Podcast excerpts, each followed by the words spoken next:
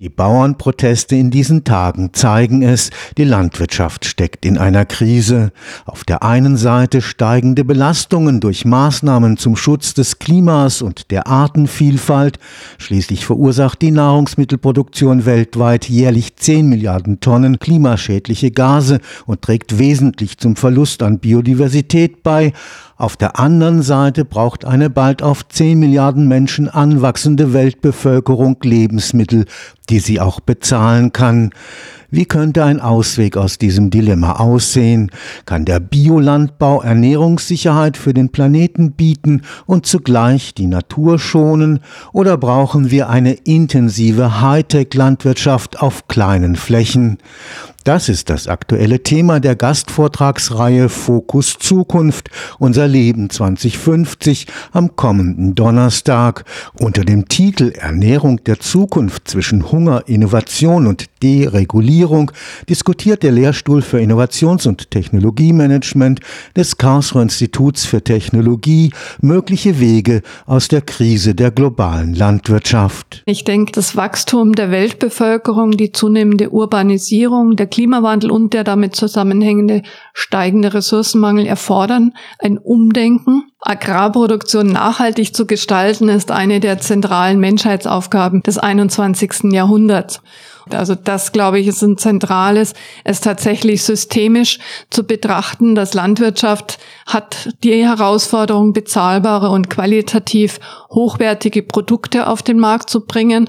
Und gleichzeitig ökologisch Nachhaltigkeit heißt auch zu sehen, inwieweit der Einsatz von Chemikalien minimiert wird oder eben auch die Bodenqualität erhält und die Biodiversität geschützt wird oder auch mit Wasserressourcen wirklich effizient umzugehen. Die Professorin Marion Weißenberger-Eibel leitet das Fraunhofer Institut für System- und Innovationsforschung und hat den Lehrstuhl für Innovations- und Technologiemanagement am Karlsruher Institut für Technologie inne. Mit dem Thema Ernährung hat die Innovationsforscherin eine ebenso politisch umstrittene wie aktuelle Zukunftsfrage aufgegriffen. Nach ihrer Überzeugung gibt es kein einfaches Rezept für die Überwindung des Konflikts zwischen der Beendigung des Hungers und dem Erhalt des Planeten.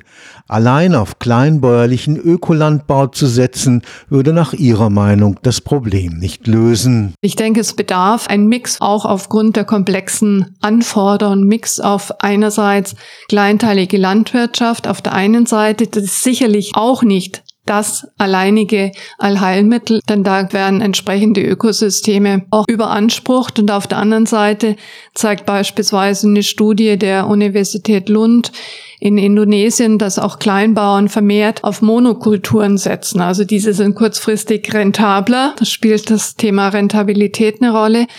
Auf der anderen Seite sind kleinbäuerliche Strukturen einfach nicht effizient genug, um die Ernährungssicherheit im großen Stil zu gewährleisten.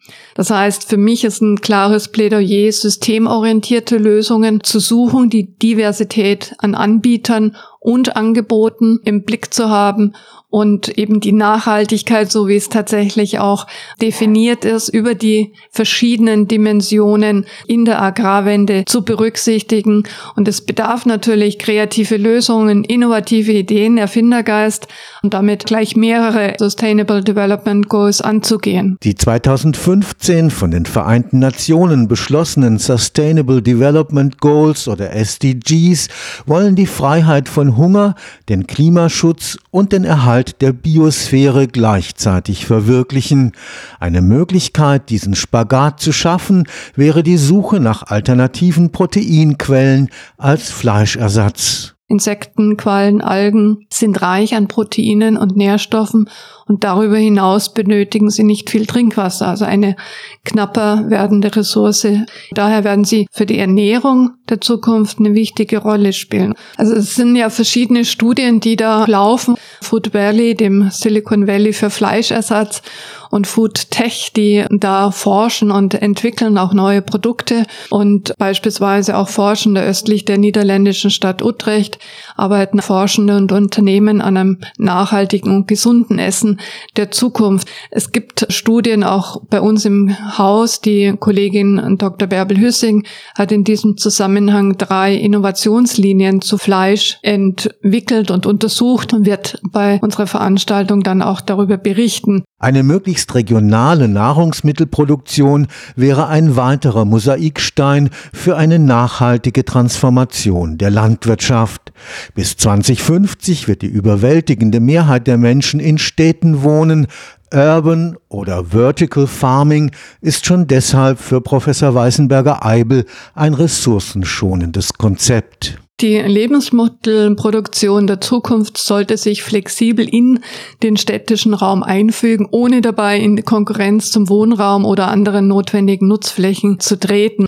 Natürlich bei der vertikalen Landwirtschaft oder häufig unter dem englischen Begriff Vertical Farming zu finden, werden Pflanzen übereinander statt nebeneinander angebaut und die angebauten Pflanzen benötigen viel weniger Wasser, rund 15 mal weniger Wasser als konventionelle Landwirtschaft und rund viermal weniger als beim Anbau im Gewächshaus. Und des Weiteren sind die angebauten Pflanzen das ganze Jahr geschützt, also auch vor den Auswirkungen des Klimawandels. Dort wachsen die Pflanzen nicht nur übereinander, sondern ändern auch ständig ihre Position. Das hat zur Folge, dass dann die Pflanzen stabiler stehen, schneller wachsen und mehr Biomasse generieren. Und da wird auch einer der Gäste darauf eingehen von Vertical Farming GmbH, einem Startup vom KIT, das seine eigenen Systeme vertikaler Landwirtschaft entwickelt wie dieses geschlossene System Kreislaufwirtschaft ein entscheidender Hebel sein wird, um Ernährungssicherheit und Nachhaltigkeit zusammenzubringen. Satellitengestützte Ausbringung von Dünger und Pestiziden, künstliche Intelligenz bei der Bewässerung sind weitere technologische Möglichkeiten, Ökologie und Produktivität zu versöhnen. Ich bin sehr davon überzeugt, dass die Digitalisierung nicht nur Lebens- und Arbeitswelt grundlegend verändert, sondern eben auch in der Landwirtschaft und das auf der ganzen Welt. Also ich habe auch persönliche Erfahrungen, wie stark Digitalisierung auch in afrikanischen Ländern, in Entwicklungsländern vorwärts getrieben wird und das begeistert mich. Das heißt, ich würde da wirklich weltweit keinen Unterschied sehen, sondern wird sehen, dass das Potenzial für Digital Farming letztendlich eine wirklich entscheidende Rolle in der Landwirtschaft der Zukunft spielen wird. Also man nennt es oft auch Landwirtschaft 4.0.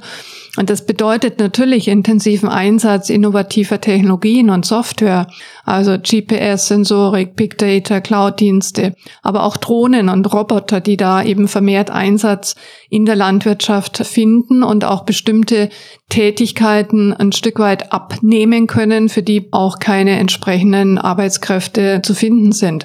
Also auch Erleichterung durch Technologie aus meiner Sicht kann die Digitalisierung zu mehr Nachhaltigkeit, Produktivität, aber auch Arbeitszeiteinsparungen und Erleichterungen führen aber ich glaube, der wichtige Schritt ist, das Potenzial zu erkennen, es zu erproben und letztendlich dann auch zu skalieren. Und es bedarf Investitionen in neue Technologie und da auch die entsprechende Möglichkeiten zu schaffen, ist ein ganz zentraler Punkt. Weltweit leidet nahezu eine Milliarde Menschen Hunger, während gut ein Drittel aller produzierten Lebensmittel weggeworfen werden.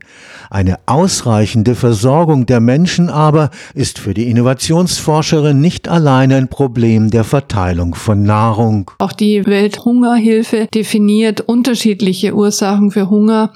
Dazu zählt vor allem Armut und die anhaltende Ungleichheit auf der Welt, also sowohl global als auch innerhalb der einzelnen Länder. Und nur wer Geld hat, kann sich gesunde Lebensmittel leisten. Alle anderen Menschen hungern oder ernähren sich schlecht. Und wenn ein Prozent der Weltbevölkerung fast die Hälfte des Weltvermögens besitzt, dann zeigt sich das Ausmaß der Ungleichheit. Und auch der Welthandel ist nach wie vor verzerrt. Also die reichen Industriestaaten bestimmen immer noch den Großteil der Regeln. Und das führt zu besseren Marktzugängen und Preisvorteilen für Unternehmen aus den Industrienationen. Entwicklungsländer exportieren vor allem Rohstoffe.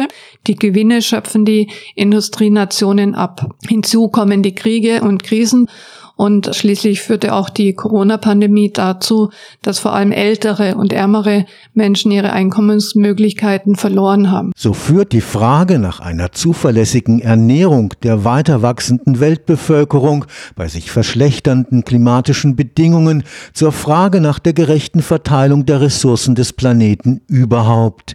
Frau Professor Weißenberger-Eibel erwartet spannende Diskussionen am kommenden Donnerstag im Karlsruher Triangel. Fokus Zukunft 2050 lautet ja das Motto und am 8. Februar geht es darum, wie die Zukunft der Ernährung mit allen Facetten wirklich systematisch und systemisch zu betrachten. Wir haben Gäste aus dem Startup, wir haben Wissenschaftler mit dabei und finden uns im Triangel Open Space ab 17.30 Uhr und darf Sie alle ganz herzlich einladen, sich mit zu beteiligen, mit Ihren Einschätzungen, mit Ihren Meinungen, mit Ihren Vorschlägen, um hier eine gute Lösung für das Thema Agrarwende auch zu bekommen. Stefan Fuchs, Karlsruher Institut für Technologie.